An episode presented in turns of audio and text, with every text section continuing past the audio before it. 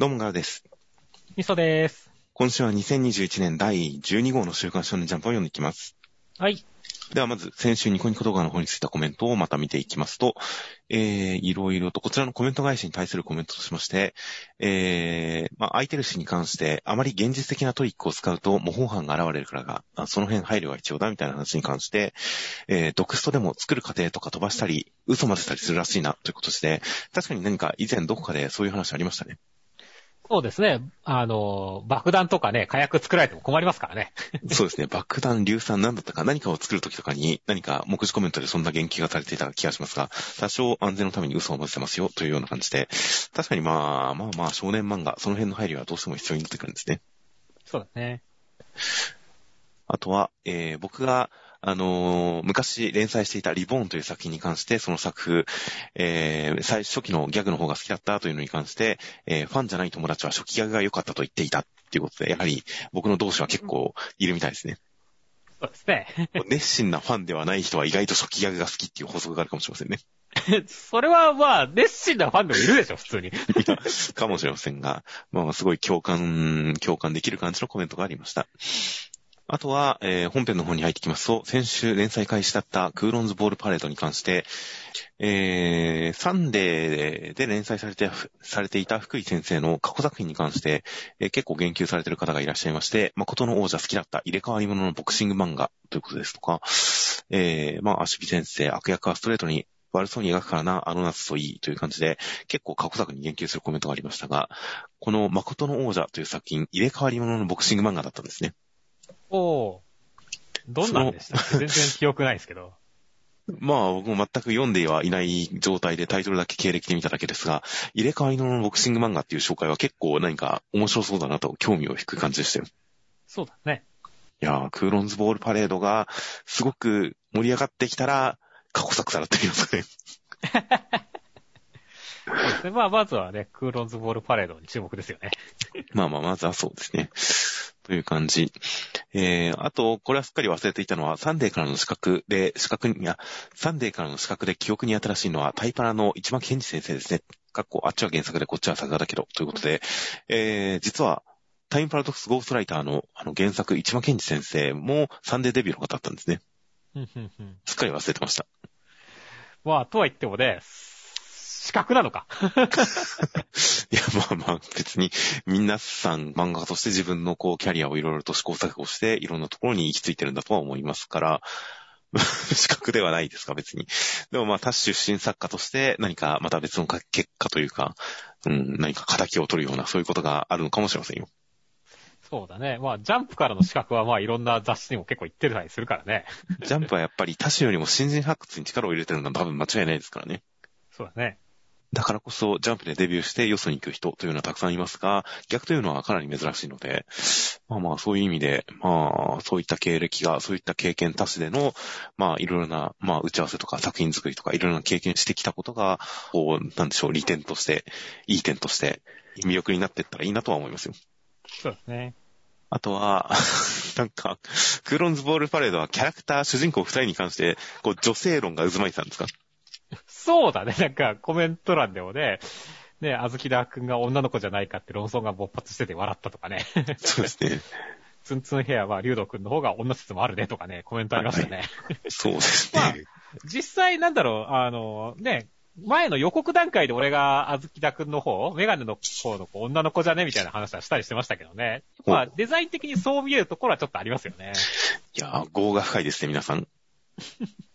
まあ完全に1話見たら否定されたけど、まだ論争出てるんだみたいな。まあ、そう。いや、でもまあ、まだ、あの、決定的な裸が描かれてるわけではないですから。まあまあ、そこまで言われたらね。やばいね。まあまあ、じゃあちょっと、本当に女子かどうか注目しとくよ、じゃあ。まあ、それをこう、脳内裏設定として、もう、うがって読んでいくっていうのも、ちょっと楽しみ方としてはありかもしれませんね。あとは、えー、ワンピースに関して、サンジが女性をこう、蹴らない。男性は全員倒したけれど、女性は蹴らないということに関して、かえって女性差別に見えてきたという説もありまして、まあ、まあ、差別っちゃ差別ですね、あれは。うん、選手に対する侮辱みたいなところも多少あったりはするしね。まあそうですね。なので相手がそれに対して男女が戦ってくれなくて嫌だって言ったらまあ差別なのかもしれませんが、まあ基本的に相手に不利益を被らせなければまあまあまあそれはいいかなと、本人の勝手かなという感じはありますけどね。そうですね。まあピンチになってるのも本人の勝手ですからね。まあそうですね。まあ、あとは、あの、ね、ラストのシルエットが誰かっていうところに対して僕がウルージさんじゃないかみたいな話をしたので、もうコメントでも、おうおう好き勝手言いなさるとかね。ウルージさんの名台詞が出てきたりとか、まあ、エネル説が出てきたのって笑ったわみたいな。なんか巷ではあれがエネルなんじゃないかって説まであるらしいですよね。確かになんか伸びてましたっけ耳の横。含み もうだからみんな好き勝手言ってるの、本当に。まあ、そうですね。意外と小田先生、たまに予想を外してくることがありますから、油断はできないですよ。そうだね。意外な、そんなっていうのがあるのかもしれませんからね。うん、まあ今週ないからちょっと寂しいけど、まあ来週楽しいですね。そうですね。あとは、ヒーローアカデミアに関して、えー、東野くん、ダビさんの、えー、子供時代のヒーローに対する、ヒーローになりたいっていう発言に関して、えー、まあ、この作品らしいなみたいな話をいろいろしたのに関して、純粋な憧れというよりは、刷り込みとか認めてもらいたいからっていう理由にも見える。という形で、確かに今週あたりでその辺はっきりこう言及されてる感じはありましたが、まあ、ヒーローになりたいというよりは、やっぱり親、親の愛情に飢えてるゆえにっていう感じがメインではあるんですよね、確かに。そうだね。うん、っていう点で確かに今週本当にヒーローになりたいのという感じで言及がありましたが、まあまあまあいろんな間違い、過ち、他の気持ちとか渦巻いてるなんだろうなとは思います。うん。あとは、空いてるシーンに関して、あのー、ロリータファッション殺人鬼、まあ、あのファッションはロリータじゃないとネットで散々叩かれていましたが、うん。あの、あの殺人鬼に関して、服装が趣味が合わない、服装が違うって言われたら諦めてることに関して、えー、まあ、振られたってなるのが納得できなかった。ですとか、コーヒーは苦手な味でも好きになると言ったのに、今回着替えると言わないのは服に関する関する伏線とか、そこですぐ諦めると狂気感が少ないかというような、いろんなコメントがあったりしましたが、確かにちょっとコーヒーのことを言及されると、まあ、コーヒーは嫌いでも好きになると言っていたのに、服装の趣味は否定されると、なんか相手の趣味を好きになるっていう方向にはいかなかったのかなっていうのは、多少アンバランスな感じはしてきますね。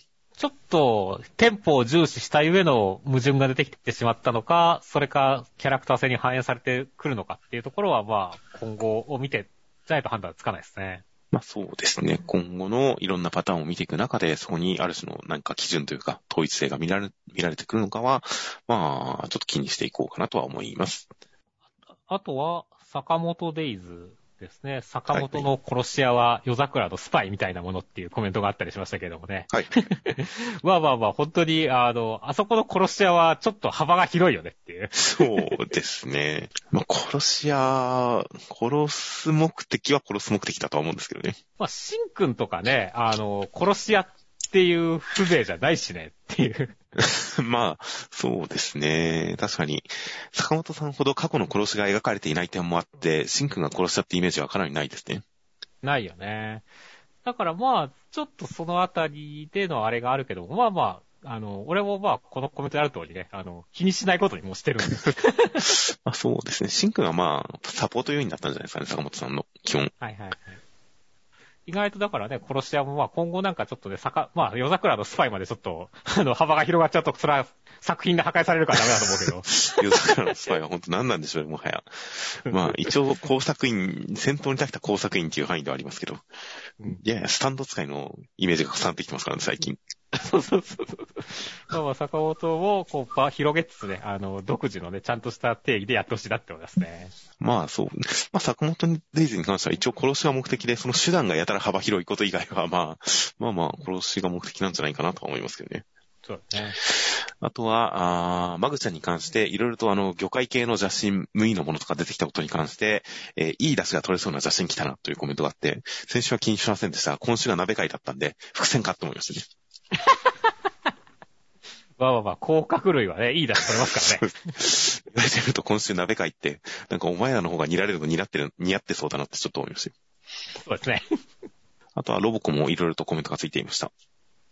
そうですね。もうやっぱりみんな、やっぱバレンタイン会評判良かったですね。そうですね。いつになくコメントが多かったですね、ロボコ。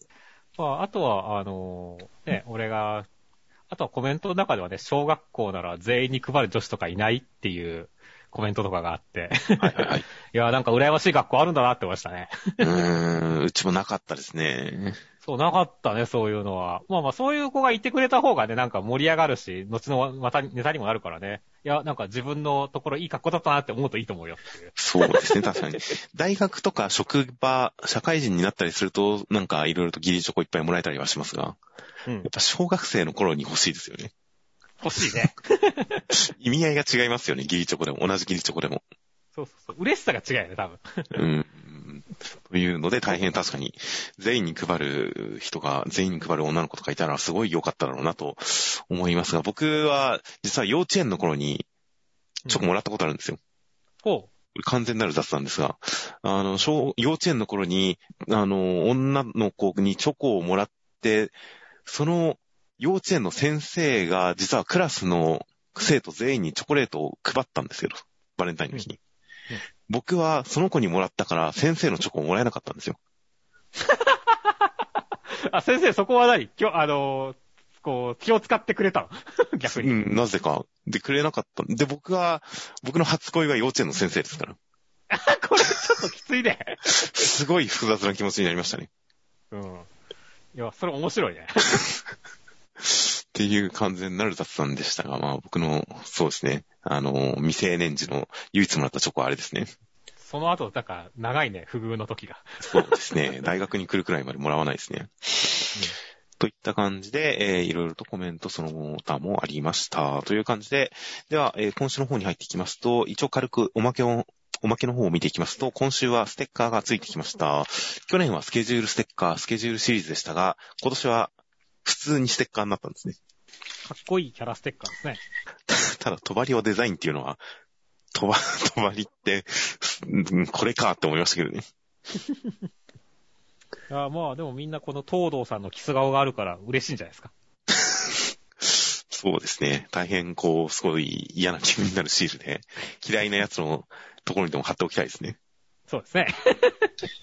という感じで、もう本当に大変かっこいい感じの、えー、ジュース回線のステッカーがついてきました。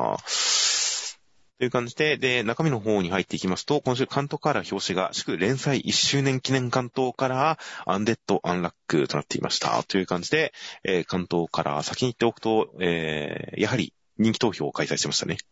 えーやっぱり LINE の、あれとはまた違った感じになりそうで、楽しみですね。そうですね。LINE スタンプ人気票人気投票とはまた違った結果になるとは思います。完全ウェブ投票という形で、えー、まあ、1日1票投票可能。なかなか、だから、そう、強いファンのいる人は、この1ヶ月間の開催期間で1人30票までは投票できるはずですからね。そうですね。うん。なので、少数精鋭者による投票でもだいぶ、いろんなキャラクター登ってくるんじゃないかと思いますよ。いやー、ジーナさんがどこまで行くからね。という感じで、まあまあ、1位、1位誰だと思いますか？いや、まあ、1位はアンディでしょ。まあ、そうですよね。1位アンディで、2位がフーコちゃんかどうかっていうぐらいか、ぐらいですかね。そうだね。シェンさん最近出番ないからね。ああ、そうですね。フーコちゃんが果たして2位に行けるか、もっと下がってしまうのか、その辺が見どころかなという感じだったりします。人気投票開催1周年。関東から、えー、扉絵の方はもう本当におめでたい感じのアンディとフーコちゃんの人差し指を突き出した感じの1枚でした。そうだね。これでも最初見たときさ、もう2周年かってお願い見たからね。1が2本で。そうそうそう。実際さ、アンデッドアンラックも2年くらいやってるイメージじゃん。アンデッド・アンラックは本当に最新のコミックスを読むと、まだその頃の展開かっていう、最新コミックス内容まだそこかって驚きますからね、毎回。そうだね。という、かなりテンポ感のいい、展開の早いアンデッド・アンラック、ついにようやく1周年、大変おめでたい1周年でした。という感じで、今週空扉絵の方が何か勢揃い感のある扉絵なんですが、今週一緒に戦ってるアンダーの人たちも、ニップさんとかもいらっしゃって、で、ビリーさんとかもいたりとかして、この一同勢揃いは、いいんですかね、これで。いや、まあ1周年だからいいんじゃないですか。まあ、ビリーさんもなんか主張は違えど、まあ、やっぱりここにいても別に違和感はそんなないけどねっていう。まあ、違和感はないんですけどね。最終的にこれが味方になるのかなってちょっと期待しちゃいますけどね。まあまあまあ、最終的に神と戦う時には共闘するんじゃないかなっていう気もするけどね。まあ、そうですね。いや、アンダー側でもここに描かれてない人たちはいるわけじゃないですか。いるね。まあ、かなり脇役っぽい感じにはなってしまいますが、その辺のこととか考え、どこに線引きがあるのかなとかいろいろ考えたりはしましたが、まあまあ、みんな仲良さそうで何よりっていう感じの扉絵でした。ですね。で、えー内容に関しては第52話で、アンノウンさんの過去をいろいろ改めて振り返ったりとかして、えーそのアンノウンさんがすごい、こう、力を尽くしたことによって、アンディたちは力を合わせて見事にオータムさんを捕獲しました。アンディはアンノウンさんに対して、えーちゃんと報告をして、ちゃんと死んではいないということを、こう、思ってくれているようです。そういう感じの展開でした。いやー、まあ先週の予想通り、オータムさんはあっさりやられてしまいましたね。そうですね。コメントでも集団リンチと言われていましたが、まあ確かにそんな感じになりましたね。だね。まあまあまあ、これに関してはもうね、奴が弱いんじゃない、あの、アンディたちが強すぎたんだ、チートすぎたんだってことですからっていう。いやー、ひいてはだからこの場をセッティングしたアンノウンさんの、アンノさんの、クノーさんの有能さですよ。最終的に決着もね、この先生が集めた不運がついてるっていう感じでね、やってるからね。はいはいはい。いやー、という感じなので、ここでこの言葉を叫ぶ風子ちゃん、そして見えない状況下でもアンディならやってくれてるって信じて突っ込む風子ちゃん、そして、ほうきに飛び飛び乗るときに度胸がすごいと言われる風子ちゃんという、この、基本的にキスをしてるだけなのに、すごい、ちゃんと主人公感を出してるのもいいですね。ほとんど戦ってるわけじゃないんだけどね。そうですね。でもちゃんとめっちゃメインで戦ってる感を出してる。実際その、風子ちゃんの度胸がちゃんと場を回してるっていう感じがするのはすごい良かったですよ。そして、まあ今週は本当ラストのこのグータッチ、すごい良かったっすね。いやー、ここで、ここでアンディの回想、過去記憶世界にあったあの、人は忘れられた、忘れられた時に死ぬんだ的な話が、ここにまで繋がってくるとは思わなかったですね。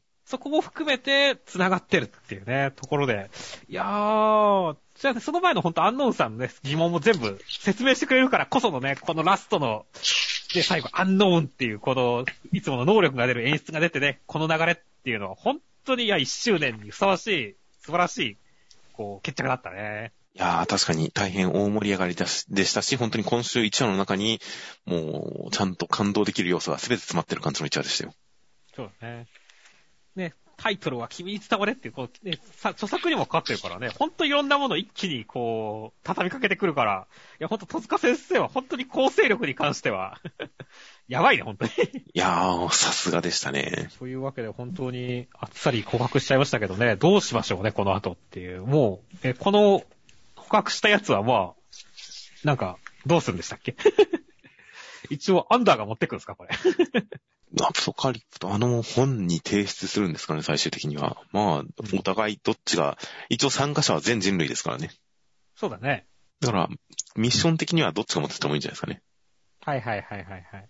あの、すごいいい決着だったんでね。この後、まあまた別れて敵同士になるのかどうかわかんないけどもっていう。はいはいはい。ちょっとこの後もすごい楽しみな展開になりましたね。いや、そうですね。味方かのクラグは十分に立ちましたから、果たして、この先のどういった展開になっていくのかは、もう、とりあえずは大変楽しみでしかないです。はい。いやー、という感じで、なんか、アンノンさんの、今回のお話とかを読んで、改めてなんか、この否定者の人たち、能力者の人たちとかに関しては、基本的には全員孤独とか孤高とかその辺を抱えて、それと立ち向かってる、それと戦う話なんだなっていうのがなんか伝わってくる感じがしましたよ。そうですね。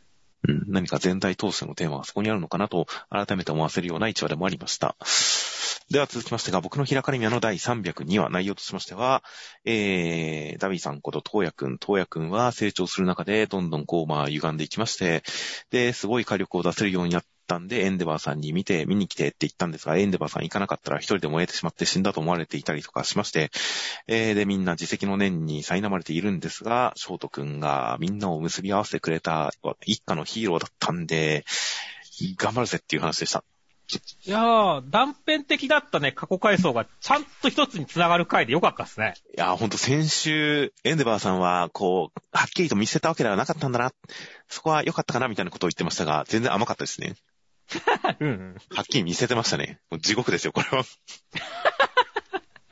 いや、地獄っすね。もう、東野くんがこう、夏くんに対してさ、めっちゃ愚痴こぼしてるところとかさ、はいはいはい。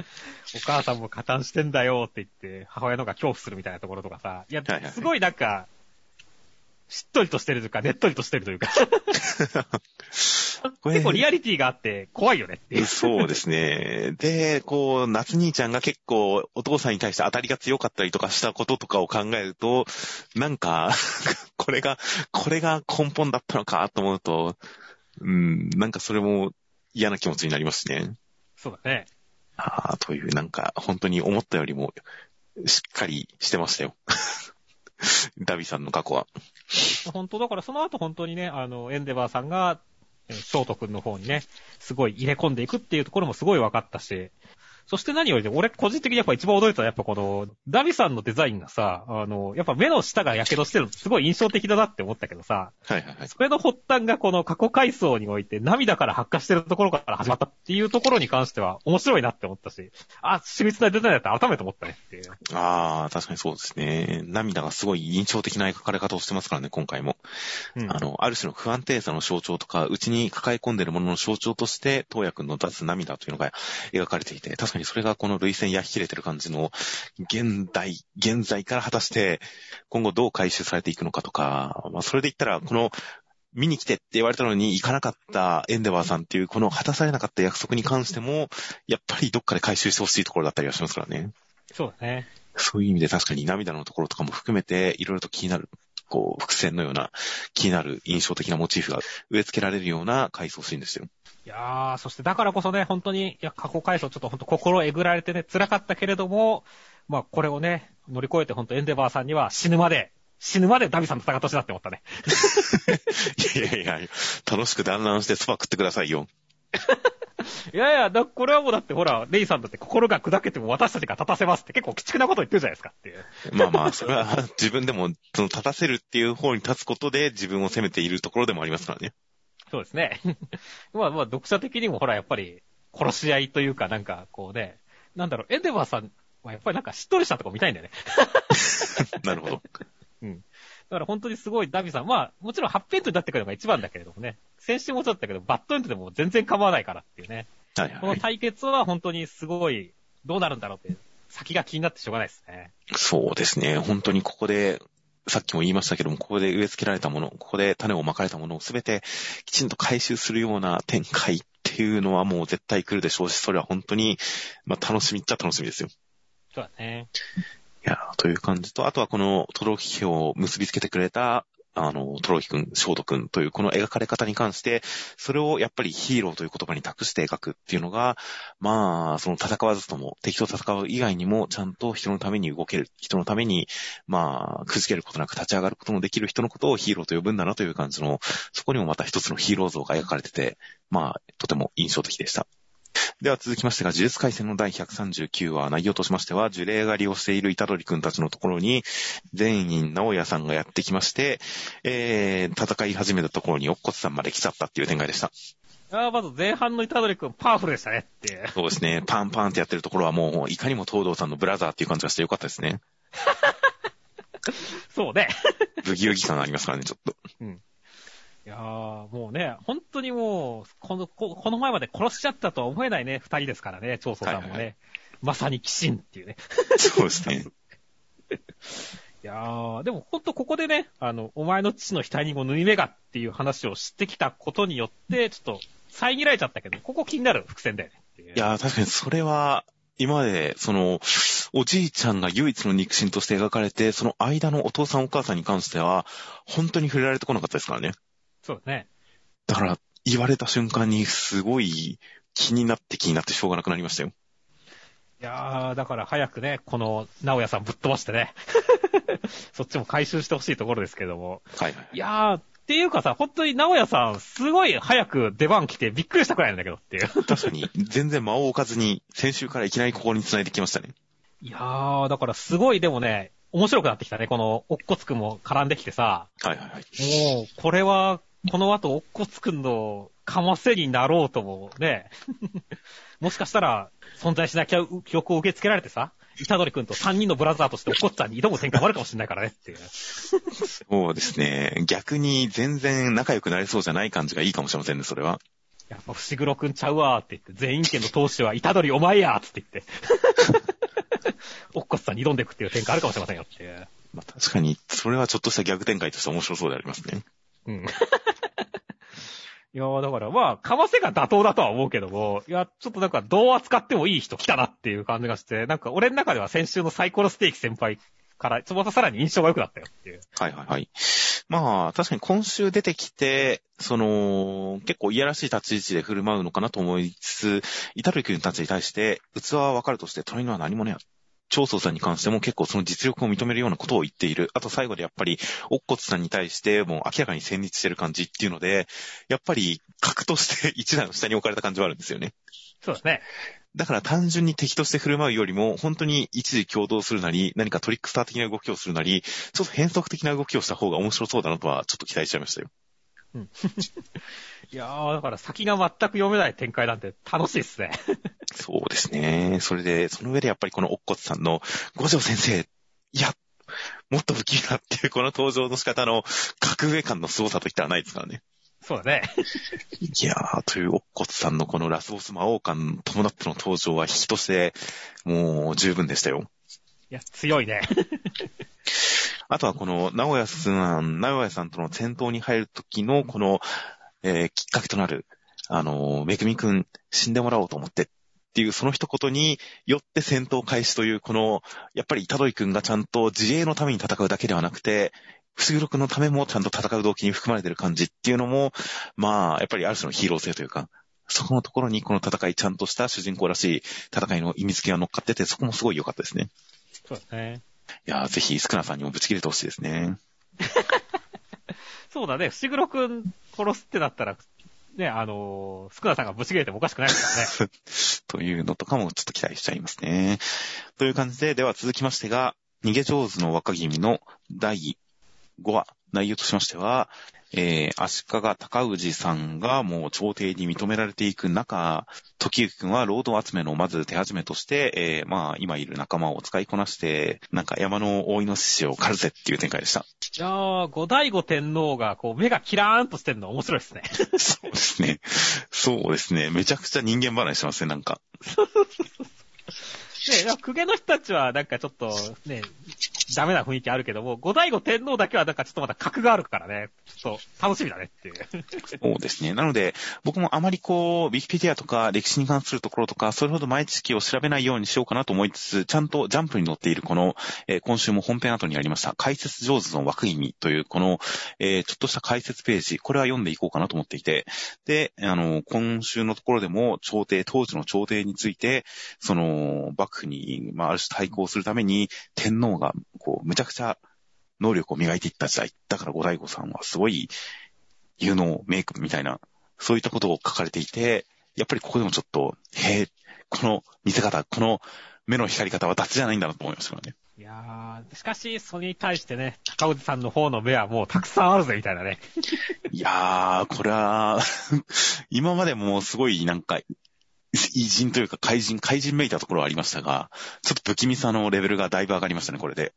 いやー、だから本当に、まあ、ね、時行くんがた戦うところも楽しみだけど、この政治劇政治対決、五醍醐天皇って足利高氏みたいなところとかも楽しみだねって思いますね。そうですね。ここで本当に朝廷に自分の家臣を潜り込ませるところのしたたかさと、その本当の腹積もりがどうしても読み切れない感じの不気味さっていうのがすごい今のところ魅力的ですからね。そうですね。果たしてどうなるか気になります。そして、まあね、老頭を集めようっていうね、実に王道展開なわけですけどね。はいはいはい。いや、まあやっぱり、三人の中ではまあ、綾子さんが俺は一番好きだなって思いましたね。はいはい。怪力の、なんか、成長したらすごいスタイル良くなりそうな感じの雰囲気のキャラですよね。そうそう、デカ娘好きですか？好きですっていう感じですよ。はいはいはい。そして役職はピンジョっていうらしいですね。いや、すごいですね。いいですね、歴史ということでね。あの、決してこう、なんか、なんか変な音読みしちゃダメだよって感じですよね。そうですね。ちょっとここは二度見、三度見しましたね。うん。ピンジョ、ピンジョいいのかな？まあいいのか。まあ歴史だしな。まあいいかと思いましたけどね。ちゃんと説明してあるからいいんですよ。そうですね。これは大事ですね、説明。そして、まあね、その後の説明っていうことに関してはね、あの、ちゃんとね、この、こ今回なんか、牛気ボタンっていう敵出てきてましたけどもね。はいはいはい。ここもちゃんと説明されるからいいじゃないですかっていう。ね、この時代の人々にとっては獣は魔獣であったみたいなね、ことも、ちゃんとわかりやすくしてくれるじゃないですかっていう。はいはい。確かに。その時代背景をもとに人を、こう、人間の死体がいっぱいあるから、それを貪って魔獣になったんですよっていう背景、ちゃんと説明しますからね。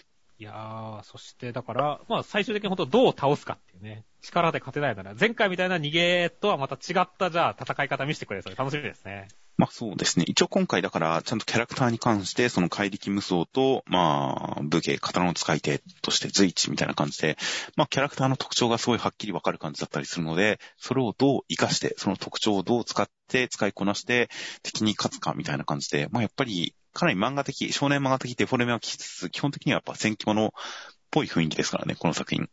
そうだね。いやー、どういう風に勝つのか、まあ、主人公の、まあ、策なのか逃げなのか、どういった感じで勝つのかはすごく楽しみですよ。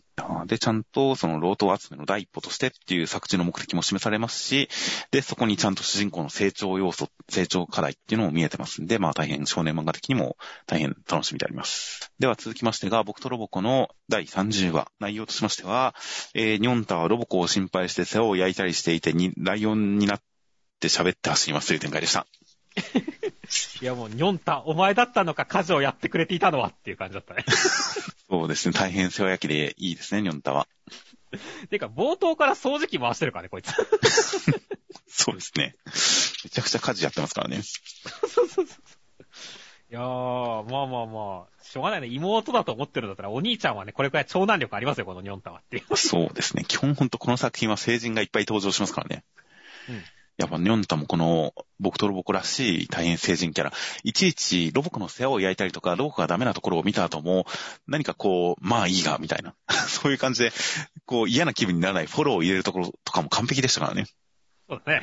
この作品を一貫する作風ですよ、そこは本当に。しかし、ニョンタのこの最後、一貫せずライオンになったら何なんですか、リアルって。自由ってことじゃないですかね。この作品、ほんと自由だなと思いましたよ、これで。これ、そんな設定なかったよね、今まで。ないですね、きっと。だから、なんだろうね。まあ、意外とさ、ニョンタもさ、縦紙が最初からちゃんとあるじゃないですか。はいはいはい。だから、大人説すごいあったじゃないですか。ああ、なるほど。子供のライオンじゃなくて、こいつ大人なんじゃねえの？このなりでって思ったけどさ。はいはいはい。だから実際は本当にこの格好なんじゃないのこいつっていう。ああ、まあそう。まあ元の猫かっこはてなっていう感じの描かれ方をしていましたが、まあ普通に謎の生物だと思ってますから、ユーマの意志だと思ってますから、僕は。はいはいはい。まあ、こういう形態も持ってるってことですよね。なるほど。しかもこの系だと喋れるっていそれに対してロボコが普通に答えしてますからね。う。うん。もう本当に最後、もう本当にもう感想としては自由だなとしか思わなかったですよ。いや、本当だね。だから、ええ？って思ったけど、まあまあ、ロボコだったらいいかみたいなね。いや、もうロボコだからいいかなとは思いましたよ。もう楽しそうですし。これに対する、その、ボンド君のリアクションが見た、見てみたかったですけどね。そうだね。これをどう解釈す、どう受け止めるのかはちょっと気になりましたが、まあまあ、まあ、いつものことですかね。どうなんでしょうね。さすがになんか、来週あたりとか、どっかのタイミングでは、あれ、ニョンタ、どっちみたいなの あるんじゃないですかね。ニョンタ、普通に来週も普通にこの姿で家にいたら、まあ笑いますけどね、それは。そうだね。いや、ニョンタをどうしていくのか、まあまあ、本当に、どうしてくれてもいいですよ、本当 どうししてくれてもいいって。どうしてくれてもいいですよ。もう、ニョンタがもう、これが一話限りのなかったことになろうとも、今後ずっとこの姿であろうとも、もうどっちでもいいですよ、僕は。本当に宮崎先生はとても自由、この感情を失わずにいてほしいなと本当に思いましたよ。そうですね。という、今週も優しい気持ちになるロボコでした。では続きましてはセンターカラーです。先週の野球冒険団新年祭第2回センターカラー大蔵25ページ、クーロンズボールパレード。センターカラーは滑り台を滑り降りる、飛び出せ夢への第一歩という、えー、竜道くんと厚木田くんの1枚でした。そうですね。この後においてもまだ白鵬のユニフォーム着てますからね。そうですね。僕もそこは、あ、まだ来てるってちょっとびっくりしましたね。今週の展開見たらもう白鵬いかんやろっていうノリなのにっていうね。いやーそうですね。これでもう、どうすんの？国流座行かなかったらやばいじゃないですか。そうですね。これで白鵬に行ったら逆に面白いですけどね。いやー、まあ、すごいミスリード重ねてくんだってましたね。本当に。まあ、そうですね。2話、まあまあ、まだ、まだ2話を読み切るまでは、そこの展開はわからないわけですから。そうだね。順番、順番としてはまだ正しいんですよ。という感じで3話から完全にそっちに舵を切るんじゃないかなと思います。というセンターカラーから内容としましては第2話で、えー、あずきたくんと竜道くんはお互いに、こう、まあ、養護施設で育って野球したかったあずきたくんはなんかすごいいい感じで、えー、選んだ理由はわからないけど、このキャッチャーがいいと思ったんだ。そしてあずきたくんは野球が好きだっていうことを確認し合っているところに、えー、国立山高校理事長の孫娘の黒滝かりんちゃんがやってきて二人をスカウトしますという展開でした。いいね、なんか一気にジャンプ漫画っぽくなったね。まあ、最後の展開のところではすごい確かに、まあ、あ、こういう流れかって理解ができましたね。そうそう。なんかこんな流れ、スモーキー BB で見たよって思いながら見てましたよって。まあ、具体的な作品名は挙げませんが、まあ、騎士感はすごくある展開ではありますよ。いやでもなんか、俺は黒滝かりんちゃん好きだよ。可愛いしっていう。まあそうですね。一応属性として本当に理事長の孫娘のスポーツオタクの筋肉フェチで、えー、何かこう、作詞っぽい感じっていうので、味付けは十分ですからね。そうそう、段ボールで登場するしねっていう。そうですね。という感じなので、あとはより踏み込んだ感じでの、その彼女の人間としての、女性キャラとしてのヒロインとしてのいろんな人間的側面でさらにこう、いい味付けしてくれたら、すごいいいんじゃないかな、楽しみだなという感じになりましたよ。そうですね。ちなみに1話でもいるからね、こいつ。あこの段ボールいるからね。あ、確かに。言われてみるといましたね、段ボール。謎の段ボール。いやー、細かかったね。ちょっと見逃したね、本当に。確かに。そんな伏線が。いやー、という感じで大変、まあ、期待のヒロインキャラですね。しかもね、予告編とかだと、こいつ、本当にバット持ってるからさ、意外とこいつも甲子園出る気なんじゃないって気もしてるからね、俺はちょっと。おー。じゃあ一体何人が女性選手かっていう問題になってきますね、これは。そうですね。あの、まだ、竜道くんも、あずきだくんも女性説ありますからね。性別を隠して暮らしてるっていう説がありますからね。なるほど。まあ、普通にもしくはまあ、コーチング、コーチとしてやっていくのかもしれませんしね、かりんちゃん。いやー、まあだから野球できるかできないかも含めてちょっと楽しみですねっていう。はいはいはい。あの、あと個人的にはね、意外と竜道くんの背景が普通というか、離島みたいな 感じはちょっと表紙付けだったんですよね。まあそうですね。離れたところの養護施設でという感じで、まあ、なので、ある種、まあ、竜道くんの過去も全部これで、別にそこになんか、謎の存在とか憧れの選手とかそういう存在もないみたいですね。そうなんだよね。だから、逆に言うとそうね、そういう甲子園、いや、楽しくやりたいなっていうところはいはい。が、の憧れが強いっていうところはわかるけれども、これだけ速い球が投げられるのが、完全にこの素質のみっていうのが、ちょっと ね壁投げでそんなに速く投げれるようにならんやろって思うしねっていう。いや、きっと彼は、まあ、島かなんか田舎で育ったんで、きっと、身体能力が発達した、いわゆるスポーティングソルトでいうところのブループレイヤーだったんじゃないですかね。謎のこの、ヤシの木を取ろうとしたらジャンプ力上がったみたいな。そうです。だからあれじゃないですか？なるほどね。じゃあちょっとじゃあ誰か来週あたりくらいにさ、竜道くんのたまにてブループレイヤーだって言ってくれるから欲しいね。そうですね。それは大事ですね。そううん。まあまあ、うん、そこの説明があるのかどうか。まあ島に関して、その養護施設時代に関しては、もうちょっと掘り下げがあるのかもしれませんからね。そうですね。もう一個欲しいよね、本当に。うん何か今のところ年下の年少の子たちが軽く描かれているだけで、他の人たち、大人とかが全く描かれていないので、何かもうちょっと成長要因としてあったような気は、なんか想像はしてるんですけどね、読みながら。いやー、でもすごいね、この河川敷からさ、もうキャッチャーミットにストレートですよって。すごいですね。すごいですね。てか、取ったキャッチャーが天才だね、こいつっていう。ですねこいつこそ本当に、実はあずきだくんよりも正捕手になるべきなんじゃないかって思ったけどね。いやいや、あつきらくんだったらこんなもの完全にもう、難なく取ってますよ。何だけ取ってますかっていうね。なので結構先週段階でミスさんもそのあずきらくんがなぜ、うん、選ばれたのか、竜斗くんがなぜあずきたくんをこれほど重視して選んだのかっていうことに関して、まだちょっとわかんないなっていう話をしてましたが、そこに関してはちゃんと本編中でも、わかんない。なんとなくだってちゃんと言いましたからね。そうですね。だからそこに関しては作中でもちゃんと一つ謎というか保留してることとして、テーマとして提示してるんで、いずれそれがはっきりする日が来るんでしょうね。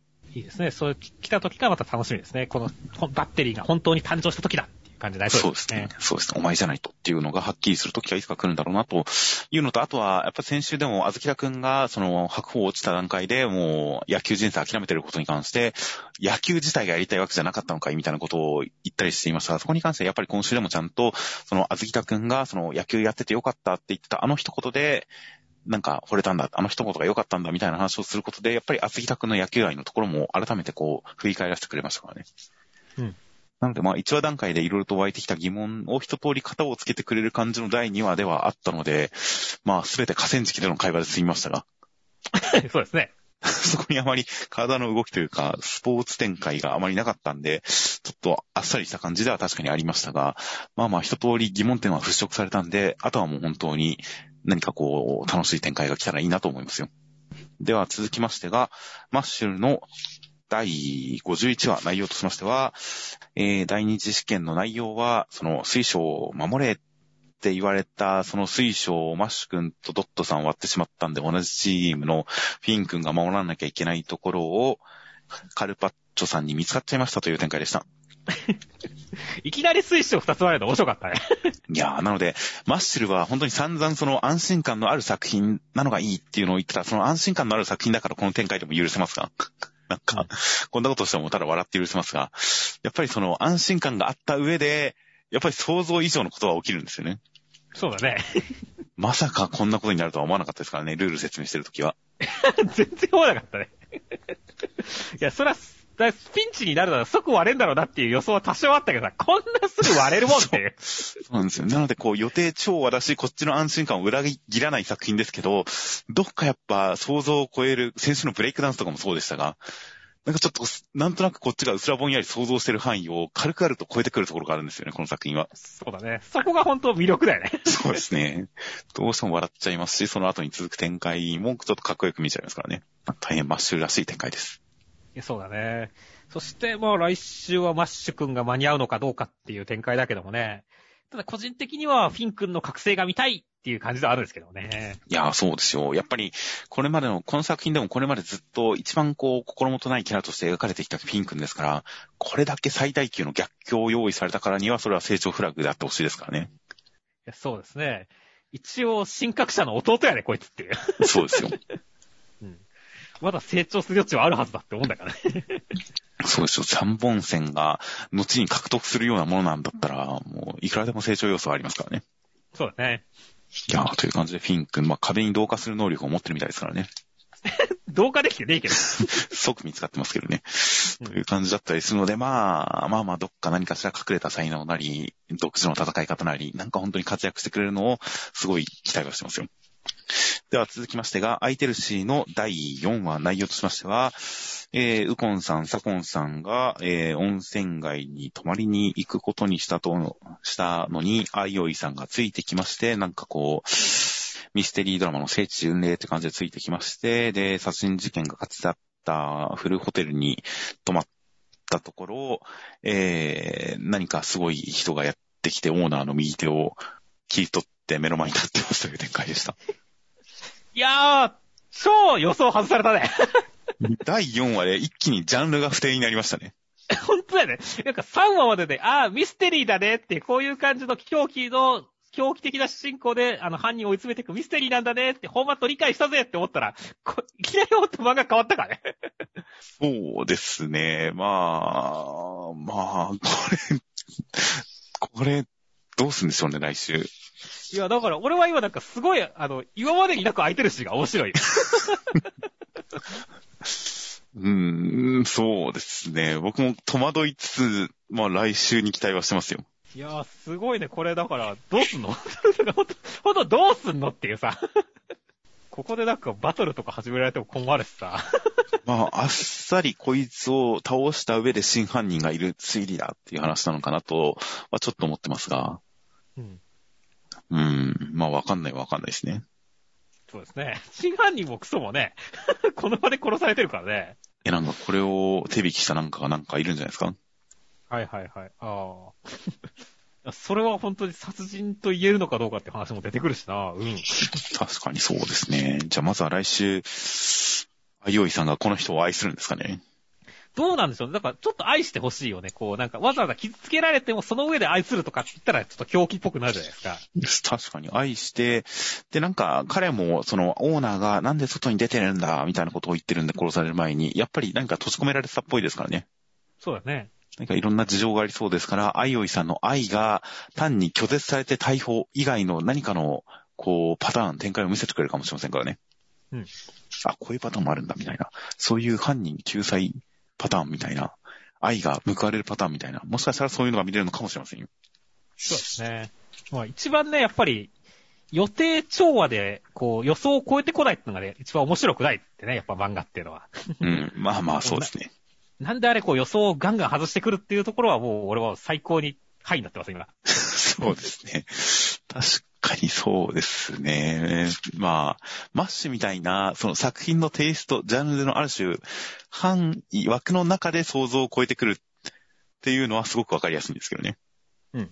出された瞬間に、うわーしてやられたって感じでこっちも楽しくなっちゃうんですが、空いてるシーンに関してはその枠がまだ全然わかんないですからね。もう全くわかんなくなっちゃったね、本当に。どこに行くのかは全くわかんないんで、うわーそう来るかっていうか、え、そう来るのっていう感じですからね。そうだね、今は。こういう感じだったりしますので、まあ、この推理作家、小説家の人とも、その、東京で4人でお茶しようっていう約束も決して果たされなかったらしいですからね。死ぬんかね、誰かっていう。もしくはやっぱこの小説家が真犯人なんじゃないですかね。そうだね。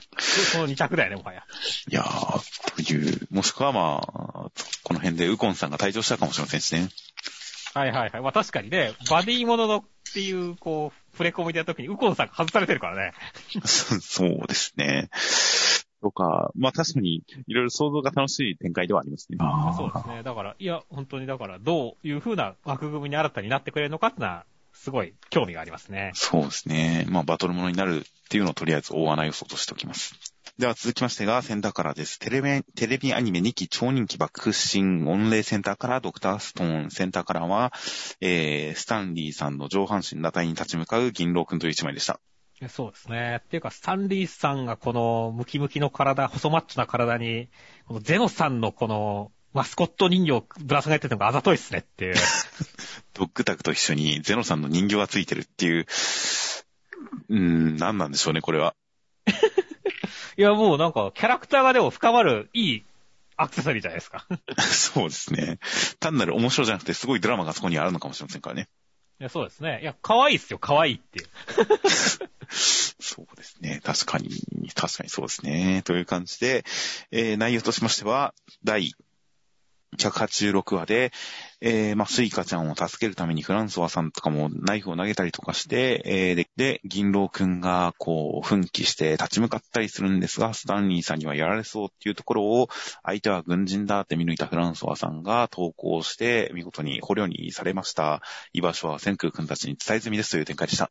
いやー、まあ、スイカちゃん大ピンチどうなるんだっていう展開を本当にフランソワさん、松風くん、銀狼くんが全員最適行動をしたおかげで、なんとか生き延びたっていう感じと、ハラハラドキドキのいい回でしたねっていう。そうですね。まあ、結果的には、ほぼ意味なかったんですよね。いや、でも、本当に、その、ね、あの、やっぱスタンリーさんが圧倒的すぎるからさ。はいはい。一応、ちゃんとここに繋がるまでの、あれとしては、全員が一個間違えてたら他の人に射殺された可能性もありますし、まあそうですね。うん。スタンリーさんを引っ張り出した。そしてそのな、引っ張り出す流れからフランソワさんが見抜いたっていうところで、ちゃんとこの、いい、この駆け引きというかバトルだったと思うんですけどね、私は。はいはい。まあそうですね。なので、銀狼くんが立ち向かって、銀狼無双かと思いきやあっさりやれはしましたが、その結果として本当に、ちゃんと相手の軍人としての特性、それもちゃんと先週段階では、スタンリーたちは軍人だから情にほだされない。容赦なく相手を叩ける。だから弱点がない的な言い方をされていた、その軍人としての感情に流されないっていうところをうまく逆利用しての展開ですからね。そうですね。なので、そのちゃんと敵の特性として描描いた、ちゃんと敵の特性として挙げたものの、その、えー、まあいいところ悪いところ、ちゃんと両面描いて、それを引き出す感じの展開でしたよ。いや、そして、まあね、その前にフランソワさんが電波を発していたということで、はいあの、戦空たちも異常に気がついてね、あの、やるっていうね、作戦を練るっていうところでね。はいはいいやー、相変わらず駆け引き。ここでもちゃんと駆け引きしてますからね、っていう。いや、本当ですね。なので、スイカちゃんたちが見つかったということで、その作戦は完全に頓挫したっていう感じのマイナスポイントがありましたが、それに伴って敵の位置がわかるというプラスが伴うという、そのいろんなアクション一つ一つに対してちゃんとプラマイがあって、その綱引きでどっちに転ぶかっていう展開になってますからね。そうですね。だから、どっちか一方的にやってやったぜ、無双だぜ、うまくやったぜ、みたいな感じではなくて、こっちがこれをしたから逆に相手にこれだけ利して、みたいな、そういったた駆け引きがあるのは、本当にドクターストーンの何かソリッドな魅力というか、すごい、なんか、戦況を見てるぜっていう感じがしていいですね。いや、そうですね。いやー、だからすごい、この後もね、もう当然スタンリーさんもでも読んでますからね、っていう。知られたなっていうことで、ね。そんな、そんな雰囲気をちゃんと出してますからね。うん。だからこそ、こう、どういう軍人として行動を取ってくるのかっていうね、ところは楽しみですね。そうですね。で、スイカちゃんたちが一緒に捕虜にされちゃったら、石化したところで本当に復活させてくれる人はいないですからね。そうだね。だから今から誰かを外に走らせるのかとかね、いろいろどう、千空たちが手を打ってくるかっていうのも楽しみだよね。そうですね。誰かを逆方向に返したりとかするのか、うん、いろんな作戦が考えられるので、大変、どう裏を書いて書かれるか楽しみです。では続きまして、ウィッチウォッチの第3話、内容しましたが、高校に入学したニコちゃんと、えー、モイ君なんですが、えー、ニコちゃんが魔女であることを隠さなきゃと思っていたんですが、自己紹介の最中にモイ君の髪が長くなって頭がでかくなって左腕がうずいたんで、ニコちゃんは巨大化してしまいましたという展開でした。ゴンフリークス笑ったね。そうですね。いやー、やっぱりね、髪の毛が長くなったらゴンさんだよねっていう。ああ、そうですね。で、ちゃんと先生がオタクキャラっていう伏線もありましたからね。そうそうそう。だからちゃんと違和感が全くないしね。いやー、でも、ハンターハンターもう2年以上連載してないけど、やっぱ、存在感あるねっていう。いやー、もうゴンさんは共通言語ですよ、本当に。そうだね。なんかこう、なんか漫画の域を超えた、こう、ネットミームみたいになってるからね。そうですね。多分、ハンターハンター読んでない人ですら知ってそうですよ、これは。知ってそうだよね。いやー、だから、その辺はすごい面白かったし、まあね、他の小ネタもね、あの、クラスの全員がちょっと、個性が強いとかね。はいはいはい。そのあたりも面白かったよね。あいや面白かったそうですね。なので、本当になんか、もうラブコメではなく普通にギャグ漫画として面白い回でしたね、その辺は。そうだね。あどんどん暴走してくからね。ニコちゃんもって。はいはいはい。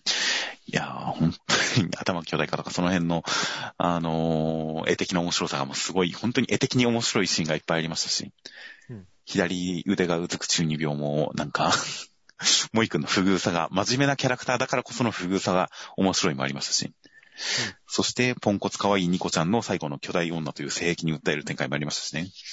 そうですね。いや、本当に、兄弟女は綾子さんだけの特権かと思ったら、ニコちゃんも出してきたかって感じでしたからね。そうですね。という、それをちゃんと這いつくばってるところを、スカートをこう、後方から描くというあたりもちゃんと魅力的に描いてましたよ。そうですね。という感見えそうでじ。見えないを、ちゃんとやってましたからね。そうですね。もう、うんまあ、大変いい、魅力的な描かれ方の、まあ、巨大ニコちゃん。そして、魔女であることを隠すっていう方向性に持っていくのが、これがあんまり引っ張るようだと、まあ、いずれはバレるんだろうけど、しばらく隠すとなるとなんか展開窮屈そうだなとか、ちょっとだけ思わなくもなかったんで、まあ、いきなりバレる展開っていうのは、その、流れを断ち切る、流れを乱すという意味でも良かったですし、その、ガンガン魔法を使ったりとか、その、面白おかしい学校生活が遅れそうだぜみたいな、そういう期待もちょっと湧いてきましたよ。そうですね。なので、隠さない方がいいなと思ってたので、最後の展開とかもそう良かったです。では続きまして、ブラッククローバーの第283話内容としましては、えー、アスタ君たちの元に仲間みたいなのが駆けつけまして、そして、えー、スペード王国では、レジスタンスの人たちがもうみんなやられそうになっているところに、えー、ハート王国組の人たちもやってきましたぜっていう展開でした。いや、もう本当今週は全軍決起っていう形でテンション上がる回でしたね。そうですね。この軍団、チーム描写っていうのが、このアスタ君の元と、その、スペード王国のところっていうので、こう連続するからより印象的にチーム感っていうのが引き立って感じられた気がしますね。そうだね。バラバラじゃないってのがいいよねっていう。いやー、本当に各勢力って感じになりました。各軍勢っていう感じになりましたね。いやー、ちゃんとだってね、あの、ハート王国の人たちも来てるからね。そうですね。ちゃんとみんな修行してきたんですかね。ね、ボコボコにやられたりしたけどね。あんまりあの、なんですっけ、一番強い人以外いいとこなかったですからね。そうだね、なかったからね。まあでも来てくれたんなら嬉しいなって思ったよ、俺は。いやー、まあ、僕も見ましたよ。もう活躍はここからだと思ってますよ。うん、そうですね。いやー、残念ながらね、このセッケさん、フッカさんのね、活躍がなかったのは残念でしたけどね。まあまあまあ、秘密兵器ですから、まだまだですよ。そうですね。お前の魔法、非魔法じゃねえだろって思いながら、火吹くぜって言ってくれっていう。いや、それは単なる慣用句ですから。まあでもその後ちゃんとね、火の精霊が火吹いてくれるからね、あある種実現させたからねっていう。まあそうですね。まあ、嘘が誠になる展開ではありました。っていうかね、本当他のところに対してもね、この国民を守れ、魔法防衛隊の名にかけ、誇りにかけてっていうね、こういうモブ病、モブった、モブって言って悪いけど、こういう人たちもちゃんと活躍してるところを見せるっていうところは、本当にブラッククローバーは、ね、バランス感覚いいなと思いますからね。はいはいはい。まあそうですね。ちゃんと、なんか、まあ やっぱりモブって言っちゃいますが、やっぱりモブがちゃんとその場面をちゃんと引き立てる動きをみんなしてくれますからね。そうだね。うん。なので、そういった、あの、効率的な賑やかしというか、場面描写というか、情勢、劣勢、優勢をちゃんと描いてくれる感じ、その危機表現っていうので、すごい、何か巧みな感じがしますよ、毎回。でそうだね。いやー、ほんと田畑先生は、純粋ジャンプ漫画ですよって思いますよ。そうですね。なんか、すごくノリがいいですよね、いつも。いやー、というわけで本当、来週も期待通りの動き期待してますって感じですねっていう。いやー、そうですね。ということで、まあ、アスタ君のところにも、まあ、おそらく黒の防御らしき、なんか、何者かの影が見えてますから、この全軍集結感っていうのはいつ来るかいつ来るかと大変楽しみですよ。はい。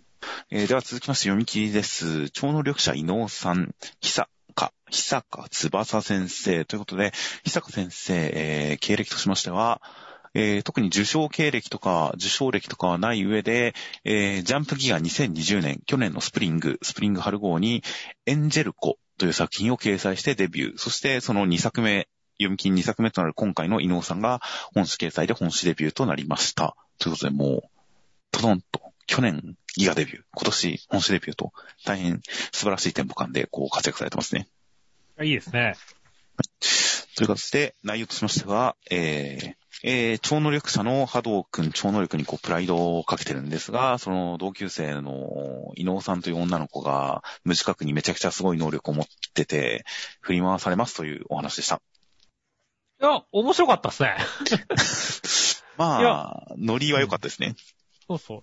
なんか真面目な波動くんと、このね、天然な伊能さはいはいはい。んこの関係性がすごいバランスがめっちゃ良くて、なんか、ラブコメとしてもニヤニヤできたし、ギャグ漫画としても掛け合い面白かったしっていう形で、俺は結構満足度高かったですねっていう。なるほど。まあ確かに、その主人公がほとんどバトル漫画に近いノリで能力を鍛えてて、能力にこう、プライドをかけてるのに対して、伊能さんがすごい、おとぼけヒロイン、ポンコツヒロインで、ちょっと地上ヒロインな感じで、何気なくそれ以上の能力を使うっていう感じのギャップ感とか、その辺の、何かそうですね、そのズレみたいなのはすごい面白く感じられて、で、まあお話としても伊能さんが主人公に対してすごい意識を向けているから、その能力の暴走とかでやたらちょっかいをかけられて、で、それに立ち向かう立ち向かう感じの波動くんっていう形で二人の関係性が築かれていく感じっていうのもすごい今読み越しとして良かった上で、僕はやっぱりもう一つ、波動くんを伊能さんがなぜ好きなのかに関してちょっと描いてくれた方が読みやす、読みやすかったですけどね。はいはいはい。なるほど。確かにそこは、もう一話くらいあったら欲しいところではあったよねっていう。なんか一コマ、一コマ一言とだけ、あの時波動くんが助けてくれたからみたいな、なんかちょっとした一言でもいい、ワンエピソードでもいいんですけど、なんかあるだけで、だいぶ印象は変わったんですけどね、僕の中で。ああ、そうだね。そこがないとやっぱちょっとラブコメになりきれないところが確かにあるからね。そうなんです。僕結構、その、それこそ最近、そのジャンプラスとかでも似たような、何か普通の、似たようなっていうと全然違いますね。何か、クラスメートにすごく好かれている、その、恋愛に興味のない男の子みたいな、そういった作品、ジャンプラスとかでもいくつかあったりしますが、僕は多分、人よりもその辺になんか潔癖な性格をしているらしく、やっぱ主人公が好かれるに至る理由がないと、ずーっと引っかかり続けるんですよね。ずっとなんだ。ずーっと引っかかり続けて、その辺なんか僕の何らかの潔癖な性格がそこにあるのかもしれませんが、そういう点で伊能さんに関しても、どっかで出ないかな、どっかで出ないかなと思って最後まで出なかったっていうのがちょっと胸にもやっと残るところではあったんですよね。なるほどね。まあ、俺はあんまりそこが気にならなかったし、まあ何より、なんだろう、この、ね、伊能さんの脳内世界の大吉丸が飛び道具すぎて面白かったっていうのがね、一番印象強いんだよねっていう。まあそれはすごいなんか作品のマスコットとしても使えるぐらいのポテンシャルのあるキャラクターでしたね。そうだね。いや、だからすごいなんだろう、この特にこの2番目のね、投資能力の後に出てきた時はね、結構俺笑ったからねっていう。そうですね。そうかってって、お前の首が長かったのはこのためだったのかっていう、なんか納得感もあったしねっていう。まあまあそうですね。ちゃんと守ってくれてるんですよ。これだけ、あの、好きだらけな伊能さんのことを、大吉丸がそう。そう。大吉丸がね。いや、だから、大吉丸本当にだから、俺はかなり好きなキャラだったんで、多分下手すら伊能さんいや波動クリ好きかもしれないっていうレベルで好きだからね。確かに印象的なマスコットキャラクターではありましたよ。そうだね。だそういったところもね、その、なんか飛び道具がちゃんとあるっていうところは逆漫画としていいところだと思うんだよね。はいはいはい。だから印象良かったんですよね。まあ確かになんかテイストとか雰囲気はすごく良かったですね。うんなんか読んでて幸せな気持ちになりましたよ。そうだね。という感じなので、まあ、本当にすごく漫画として楽しめはしたので、まあ、なんか、だから本当にもう少しストーリーを持たせて連載にしても全然面白そうな気はするんですけどね。いやそうだね。なんかいける気がするね、これは。という感じだったりしますので、えー、まあ、超能力者ギャグというと、かつてサイキクスの災難とかがありましたが、やっぱりその辺広げられるな、ポテンシャルあるな、いろいろ広げられる要素があるんだなと、も思ったりするような感じの読み切りでした。では続きましてが、ゆずさくらさんちの大作戦の第71話、内容としましては、えー、まあ、各地でいろいろ戦っている中、えー、黒沢さんに実験体みんな殺せって命が下るんですが、心臓兄ちゃんが立ち向かいますという展開でした。いやー途中でこの、水木さんが、こうね、愛ちゃんにすごい、愛ちゃんをすごいビビらせるっていう形で格上げしてくるのは結構上手いなって思いましたね。はいはいはい。悪いやつ感も出ましたしね。そうそうそう。結構今まで本当に横でニコニコしてるだけで、あんまり強い感じなかったんだけど、ここで一気に、あ、こいつやっぱり一番強いくらいのやつなんだなっていう感じがしたのは、すごい、なんかこう、後々のバトルが楽しみだったなって感じでしたね。はいはいはい。そして、いやー、相変わらず、タンポポ軍団は闇が深いねっていう。そうですね。で、今回のに関して言えば、全然被害者要素のない完全なる悪人でしたね。黒沢さん。うん。あんな野菜とか運んでくれた優しい人がって思いましたけどね。はいはいはい。いやー、まあまあ、ね、ただその辺に関しては、ここのバトル展開。に関しては本当に武器をどう扱ってるかっていうところで、ちゃんと差別化が図れてくる気がしね。いや、心臓くんとのバトル楽しみですね。そうですね。なので、単純な液体金属人間というのと武器使いっていう対比だと、これは相性悪いんじゃないかみたいなことを思っていましたが、実は両方とも、その、なんでしょう、変形武器使いという共通点だったんですね。そういうことですね。という、あまあ、共通項対決だったりしつつ、前回の赤井さんに関しては、赤井さん自身が被害者的な要素があったから、それを双葉姉ちゃんが救うという、相手を助けるような要素がある中、今回の黒沢さんは、結構ガチの悪人っぽい、助ける対象っていう感じじゃないっぽいところを、この実験体が殺されそうなところを止めるという感じで、やっぱり何らかの守る相手設定をちゃんと織り込んでる感じっていうのも何か主人公たちの前世と、あと敵のほんわかしてるけどやっぱこいつら悪い奴ら的な感じとか、その辺が乗っかってて、まあ、それも、こう、戦いの舞台だとしていいなって思いましたよ。いや、ほんとそうだね。戦いの舞台立てがうまいよね、夜桜さん。いや、本当に、ちゃんとただ、なんか襲われて退けるとか、ただ敵がいるから戦うとか、そういう感じじゃなく、ちゃんと意味付けを乗せてきますからね。うん。そう、これができるとできないじゃバトル漫画としての楽しさが違ってくるからね、全然っていう。いやー、本当そうですよ。いやだからその辺すごい楽しみだなって思うしね。なんとか、こう、あやかちゃんが、すごい心臓くんのパートナーになってるのがちょっとイラッとはきつつもっていう。いやいや、いいじゃないですか、パートナー、パートナー。きっと心臓くんも、だって太陽くんとむつみちゃんのことが好きですから、二人のことが。そうですね。だからまあ、同じ気持ちじゃないですか。まあまあ、同行の死ということでね。同行の死っていう同じ沼にはまった同士ってことじゃないですか、きっと。まあそうですね。まあすいません、ちょっとあやかちゃん好きの、こう、ちょっと人が入っちゃって申し訳なかったですっていう。いやいや、あやかちゃんは単に二人のことが好きなだけだから別にそこと結ばれたいわけじゃないですから、きっと。はいはいはい。じゃあいいっすねっていう。そう、心臓くんとパートナーでも全然いいんですよ。はいまあ、というわけで本当に、まあ結構ね、本当今回の黒沢さんのね、この命を、たやすく命を手にかけるっていうところの描写とかもめちゃめちゃかっこいい感じでしたしね。はいはいはい。いやーだから来週とかもね、どんなかっこよく面白いバトルになるかって楽しみですね。そうですね。いや、本当に、本当に敵の悪さっていうのを、性格が悪いとか暴力的とかそういうことではなく、ただひたすら命に対する敬意がないという、他 他人の命に対する尊厳がないっていうところに集約してる感じっていうのはなかなかいい悪役描写ですよね。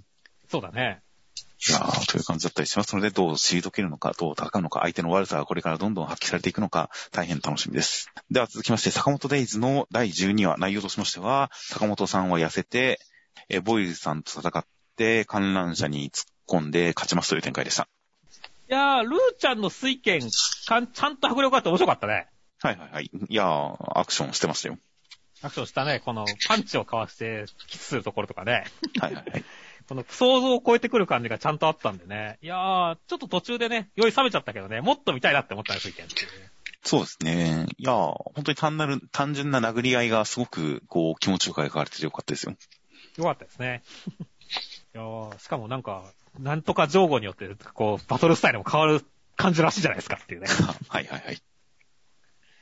やー、だからそこは本当にまたいろんな顔ね、ここだけじゃないところいっぱい見せてほしいなって思いましたね。そうですね。なかなか先々に期待が持てるようなキャラクター設定乗っかってきましたよ。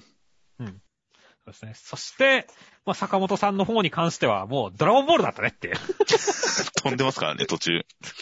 本当やっていう。なんだろう、途中のさ、この壁を突き破るとこくらいまではね、あ、まあまあ、これくらいのアクションくらいしてもいいか、さ100%の坂本さんだしって思いながら見たけど、最後の飛んでるところに関しては、おいおい、ちょっとこれやりすぎじゃないの？どんだけジャンプしとんねんって思ったからね。そうですね。これができちゃうとなるとなんか、もう、まあまあ、もともと屋根を飛んだりはしてましたが、うんなんか移動の制限はもうないも同然になりましたよね、これで。そうだよね。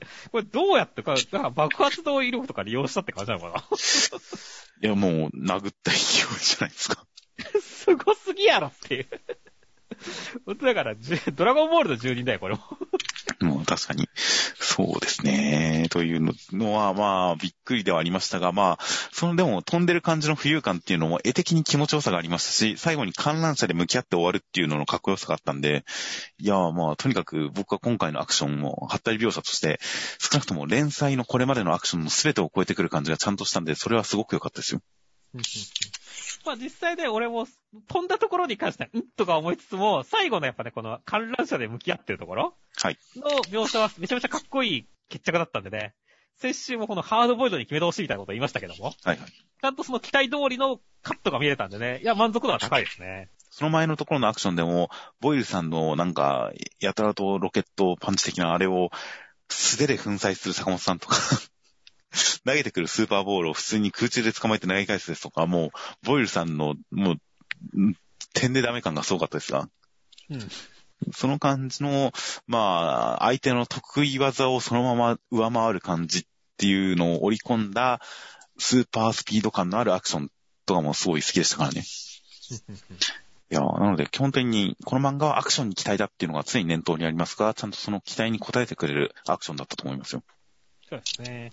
あと、まあ一応そのアクションに乗っける形で、ルーちゃんが殺さないのが家訓だからとか、坂本さんが守るものがあるから強いんだとか、ちゃんといいセリフを乗っけよう、主義主張をそのアクションの上に乗っけようっていう感じがしてるのも、まあ、やっぱそれがゼロかちょっとでもあるかっていうのは僕の中だと結構印象として大きく違うので、そういういいことをちょっと言ってるっていうところも、すごくなんか読み心地として良かったです。では続きまして、あやかしトライアングルの第33話内容としましては、すーちゃんは、えー、まつりちゃんがガラクさんを意識して距離を置いちゃってる感じ、隠し事してる感じになるのを勘ぐって、えー、ちょっとどうしようか迷ってるところで女として目覚めてるんじゃとかいろいろ疑ったりとかして、まつりちゃんがごまかすためになんか女の格好とかすごいしたりとかして、何か、にのくる先輩に下着姿見られたりとか、もうごちゃごちゃですという展開でした。いやー、まあ今週はね、まつりちゃん七変化会でしたね。いや、本当にストーリーどうこうよりも、とにかくまつりちゃんが可愛いっていうのが印象に残る回でしたね。そうですね。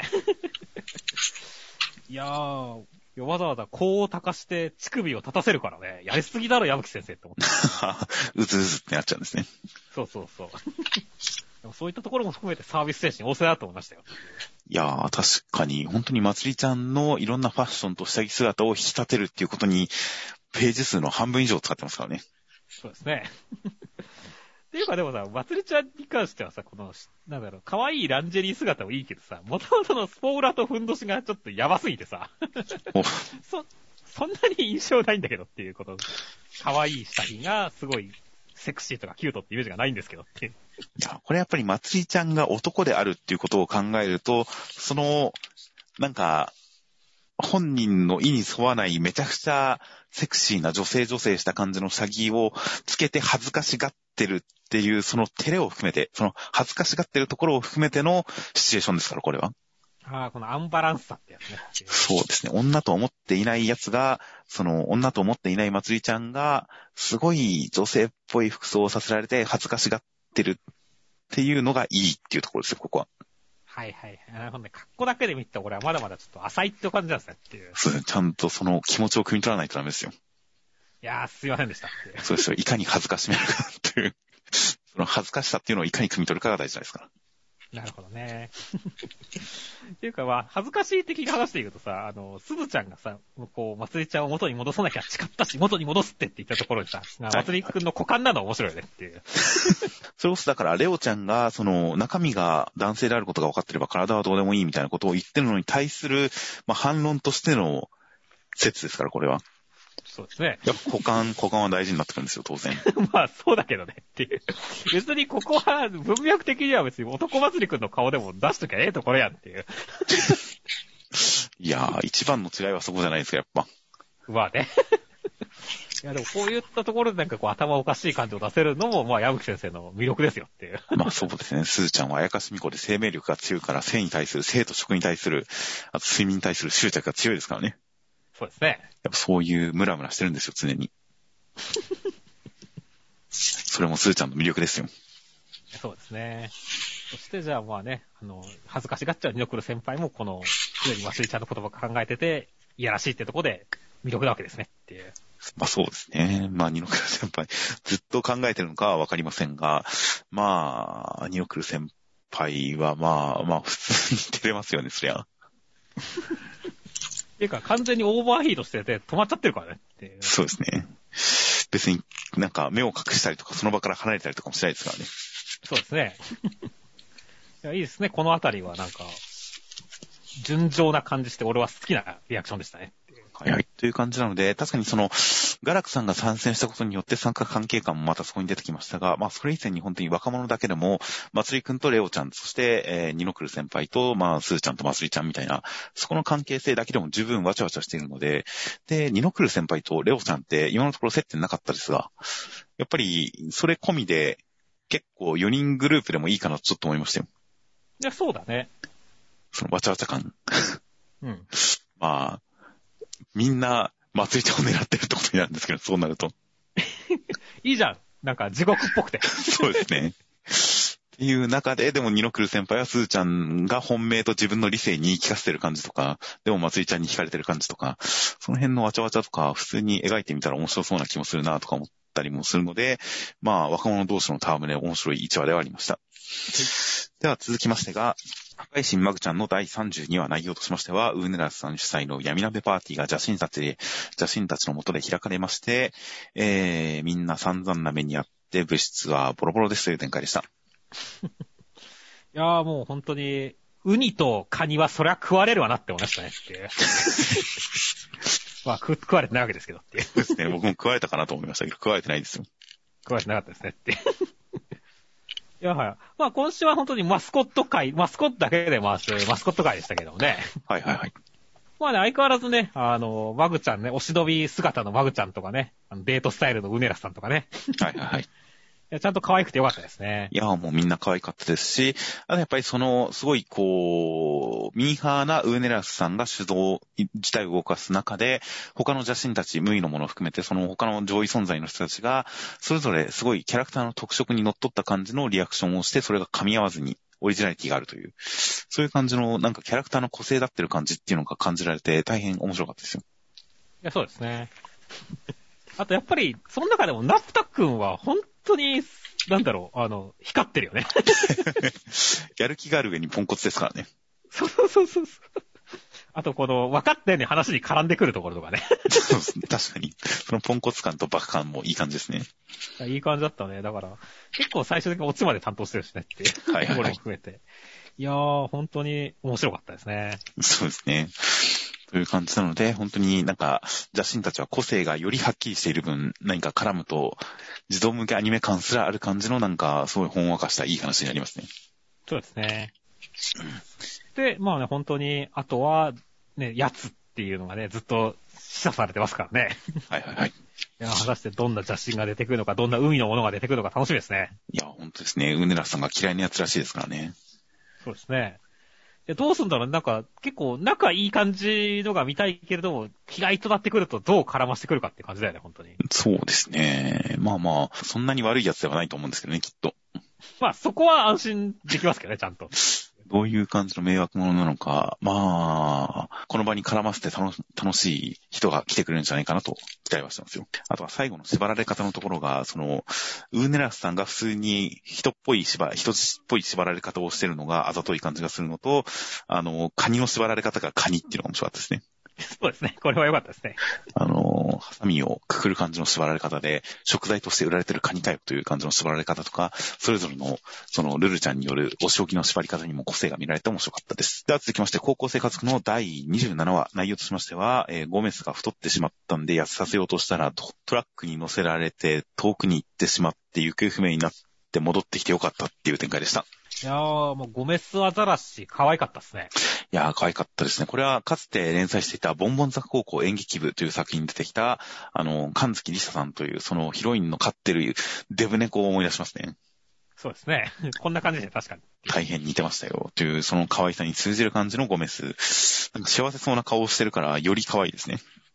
いや、そうだね。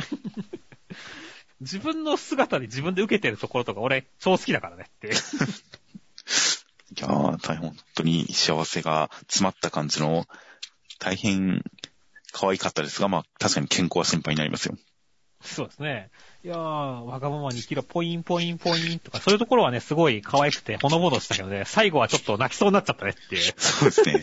こういうギャグ漫画でトラックに積まれてどっかに行っちゃうとか、ギャグ漫画では全然ありがちなこと、オチとしても全然ありなやつですが、それが猫で、しかも最後にちゃんと家族がすごい心配していて、えー、痩せていたが、もうそんなことより無事でよかった、てんてんてんっていう感じで、その、もうなんか、その1話丸々使った、1話丸々かけてきたダイエットよりももう本当に心配で帰ってきてよかったっていうところにお話が着地してるのが、まあ、共感もできますし、何か、優しい世界観でもありますし。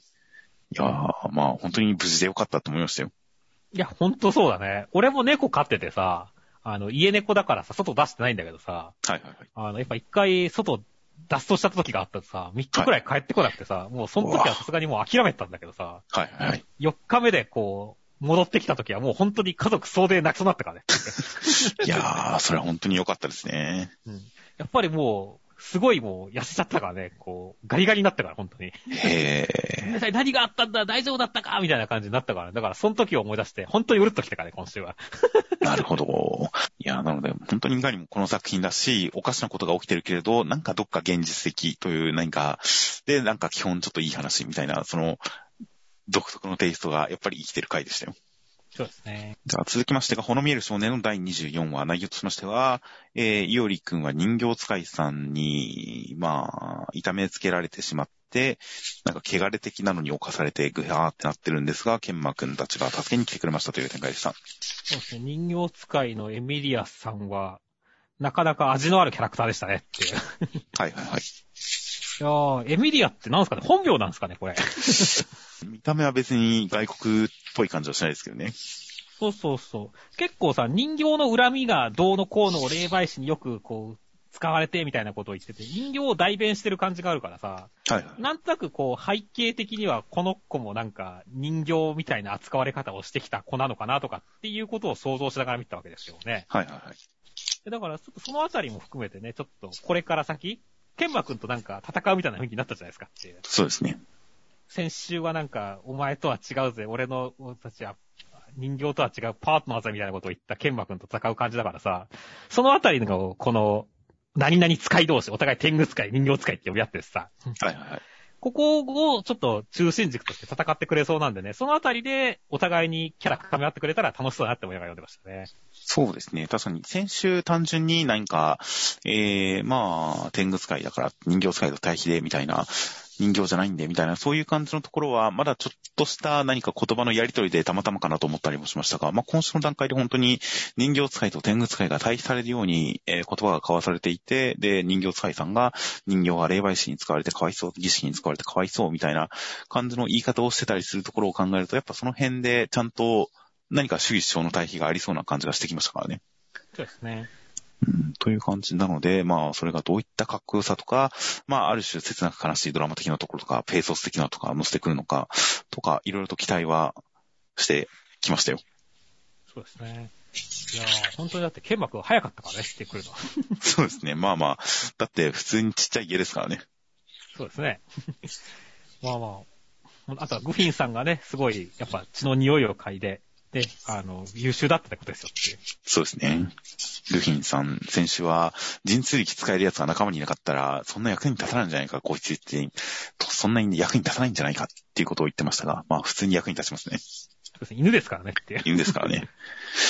いやー、という感じで、まあ一応、檻の人形を倒したんで、倒したんで、大きくなったりするんですかね、いおりくん。どうなんですかね。うーん、ちょっとそこら辺は、まだわかんないですね。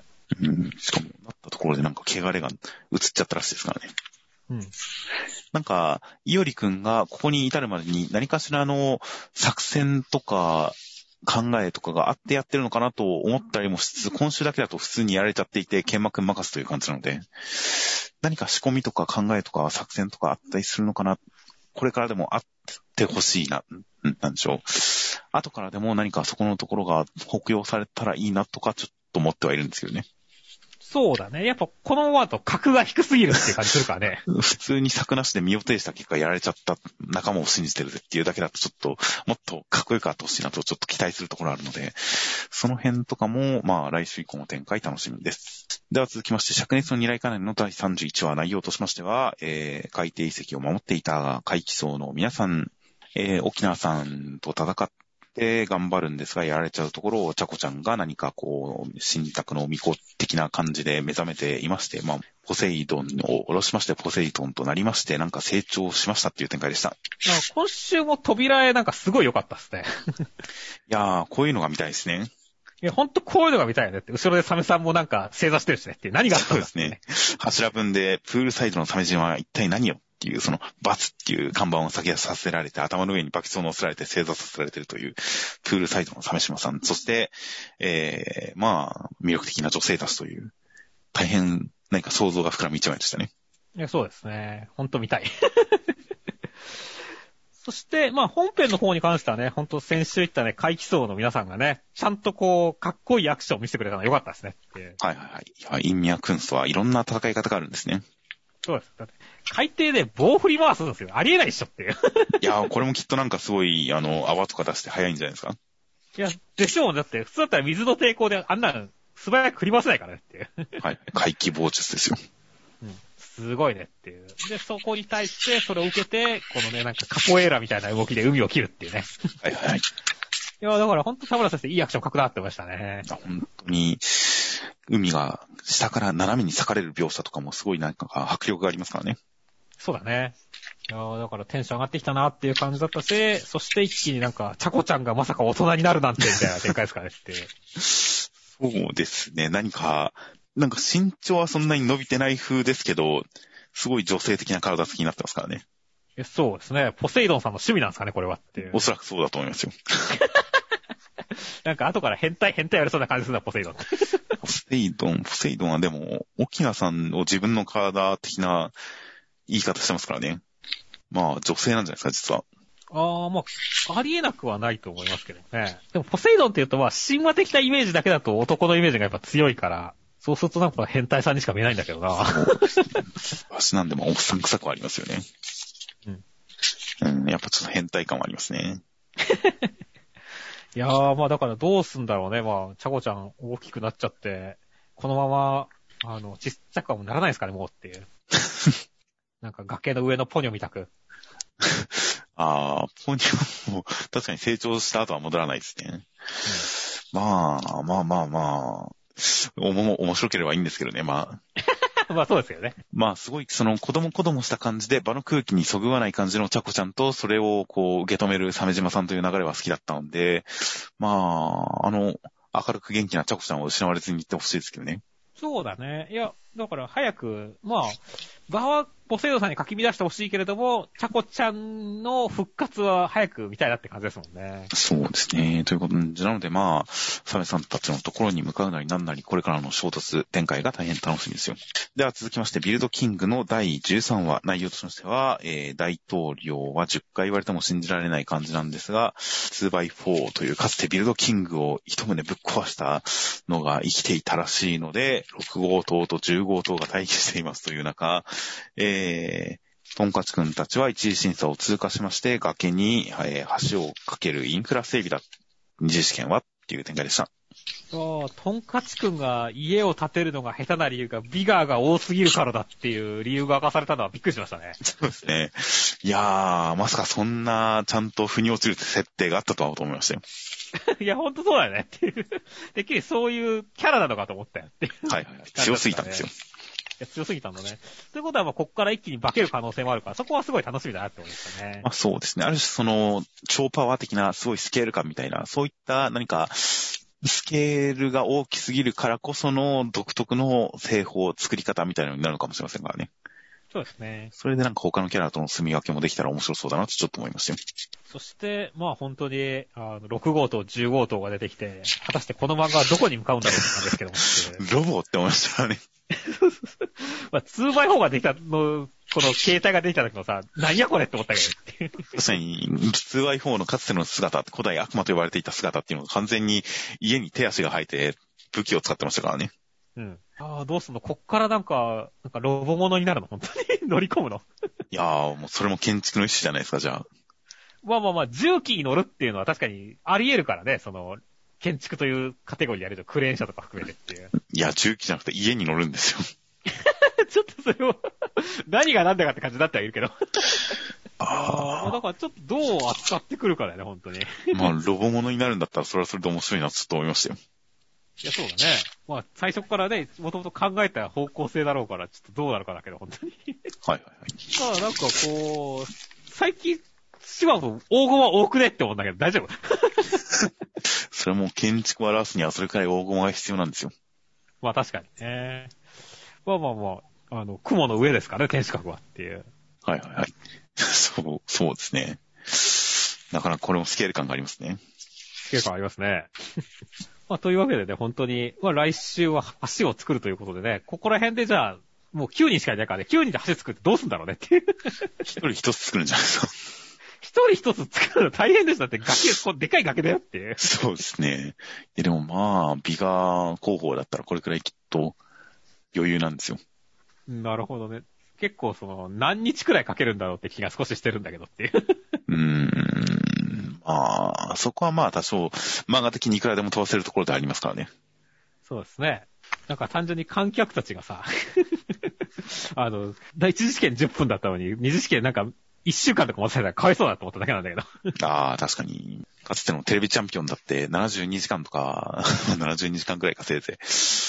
まあ、どういう風に表現するのか。まあ、建築は難しい。描写をするのは難しい。建築でストーリーを動かすのは難しいっていうのはもう、当初から分かりきってることがありましたからね。そうだね。それを今回は建築で争うという、建築で競うというところをどう見せてくるのか、うん、というのがはっきりと示される展開だとは思うので、楽しみではありますよ。いや、そうですね。いやー、確かに未だにこの作品のジャンルがよくわかんないですからね。わ僕もわかんないですね。バトル、バトルなのか建築なのか、ハンターハンター的なものなのか、なかなかまだ分かりきらないところだったりするので、まあ、次、ある一つの審査基準というか、ある一つの何かの基準が示されるのかもなというのはちょっと期待はしてますよ。という感じで、では、最後に目視コメントとしましては、東能力者伊能さん、日坂先生、協力してくれた人たちのおかげで掲載できました。楽しんでいただけたら嬉しいです。ということで、大変、こう、礼儀正しい感じのコメントでした。謙虚ですね。あとは、ブラッククローバー田畑先生。年末に行った人間ドック再検査引っかかったけど、行く時間ない、時間作れ僕っていうコメントですけどもね。先週、ちょっと荒れてたことを考えると作画が、そうですね。心配なコメントやね、これっていう。そうですね。という感じで、まあ、まあまあ、あの、一応なんか、あの、現在収録金曜日ですが、ちょっとネットで見た情報だと来週ブラッククローバー緊急で救済するらしいですからね。マジかよまあ、じゃあ、再検査行ってるっていうことでいいのかな？ま あ全然言って、むしろ言ってください、お願いしますっていう感じですよ、読んでる側からしたら。いや、本当だよね。このコメント見た瞬間、俺も来週休みでいいじゃんと思ったからね。そうですね。という感じなので、ちょっと来週スケジュール調整、制作上の都合で、ブラッククローバー救済らしいんで、うん、ちょっと本当に無理はしないでほしいですね。そうですね。で、あとは、あの、あやかしトライアングルの矢吹先生。記念号の開始に小田船長から豪華な肉、ギフトの振る舞い、宴だーっていうコメントありましたけどもね。はいはいはい。なんか、田畑先生も先週あたりに小田先生からお返しありがとうございますみたいなコメントしたじゃないですか。はいはいはい。だから、それの内容がどうやら肉ということが判明しましたね。そうなんですよね。先週段階でお返しって一体何なんだろう？いつか誰か言ってくれないかなみたいなことを言っていったら、一週間で解決しましたね。いや、よかったですね。やっぱ肉なんだ。まあ、それはワンピースだもんねっていう。確かに、大変ワンピースらしい、小田先生らしいお返しギフト、豪華肉。いやー、気持ちのいいお返しですね、それは。いや、そうですね。あとは、えー、まあ、漫画家さん同士の絡みという感じで、えー、僕のひらがな夢は堀越先生、田中田中先生のサマータイムレンダーが完結、そしてアニメ化、実写化、最強。ということで、こちらジャンプラスで連載されていた田中康樹先生のサマータイムレンダーという作品が、えー、まあ、完結に合わせて、アニメ化と、えー、実写化が発表されましたからね。田中先生はかつてジャンプ本誌で、えー、瞳のカトプレパスですとか、えー、鍵人というのを連載されていた作家さんですから。うん。で、あの、堀子先生は、一応、田中先生のアシスタントだったということで、まあ、指定関係ですからね。そうですね。はい。という感じで、えー、大変めでたいというお祝いのコメントでした。いや、まあ、実際で、あの、完結してるからね、アニメの方も安心だよねって、オリジナルストーリーとかで変な方飛ばなくていいぜって感じですかねっていう。確かに、ちゃんと最後までやりきれますからね。うん。いや、本当に、いや、田中先生のいろんな特色が本当に、まあ、ベストな形で作品に紹介したんじゃないかというような作品だったりしますので、えー、サマータイムレンダー、本当に大変おすすめです。あとは、えー、僕とロボコの、えー、宮崎先生、2巻の帯は、かっこ一方的に師匠である白井先生に書いていただきました。感謝感激。一方的にしようっていう。まあ、まあ、連載デビューがお約束のネバーランドだからっていうことですかね。まあ、そういうことでしょうね。うん、まあまあ、まあまあ、あの、白井先生も、あの、お約束のネバーランド大好きです。ロボコも大好きですってよく公言されてますからね。うん。いやー、まあ、大変良かったですね。書いていただきて。いや、そうですね。いや、まあ、いい指定関係ですよって。そうですね。一方的にですけどね、師匠、師匠扱いしてるのは。という感じのコメント。あとは、えー、今週1周年だったアンデッド・アンラック・戸塚先生、1周年。みんなのおかげでまた一つ夢が叶いました。ありがとうございます。頑張ります。確かに、戸塚先生たまになんか夢が叶いました的なことをよく言ってましたよね。言ってますね。なんか、今、風に思い出せませんが、いや、あのシリーズ、またこれからもどんどんアニメ化した時とか楽しみですね。そうですね、また夢叶いましたね。夢叶いましたっていう、戸塚先生夢シリーズっていうのがこれからもどんどん続いていったらいいなと思います。ああとはじゃなくて、ででは、えー、来週が、表紙関東カラーが、えー、祝1周年選抜試験テンションマックス表紙関東カラー、大蔵28ページ、マッシュル、マッシュルが表紙巻頭カラーとなっています。という感じで、来週はマッシュルにちなんで、シュークリーム風な、すごいなんかファンシーな感じの予告になってますね、全部。そうですね。マッシュルはそんなファンシーな漫画だったんですかね。全くファンシーさないですよ。っていう感じのなんか丸いフォントでマッシュルという感じの来週1周年企画。マッシュルの方も来週1周年企画が始動するらしいです。あとはセンターカラーがジャンプコミック3巻発売記念続々重版、人気絶好調御礼センターカラー23ページ、あやかしトライアングル。ということで、あやかしトライアングルのカットが、おかし魔法少女風のスーちゃんというカットで、これだけ見ると誰か誤解しそうですね、作品を。そうですね。なんかまあ、魔法もんなのかって見えますよね、これ。っていう感じのすずちゃん。あとは、えー、センターカラーが、正門来福来たる春、ロボコ愛されすぎでマジ御礼センターカラー、微増19ページ。あれこれも微増だ。あ、でもセンターカラーって書いてある。微増19ページ。僕とロボコ、宮崎周平先生がセンターカラーとなっています。そうですね。太ったロボコですね。そう、確かに。いつもよりちょっとこ太った小太りロボコでシュークリームを表してますね。うん。という感じで、えー、あとは、あとは各作品ちょっと総ページ等々あったりする感じとなっております。という感じで、えー、先週ちょっと動画アップが遅くなりまして、広告が、えー、黒沢さん、キューテラさん、ナインテラさん、犬さんの3名の方から広告いただきました。毎週大変ありがとうございます。ありがとうございます。という形で、えー、来週13号の発売が、えー、3月1日、3月となっております。では、お疲れ様でした。疲れ様でした。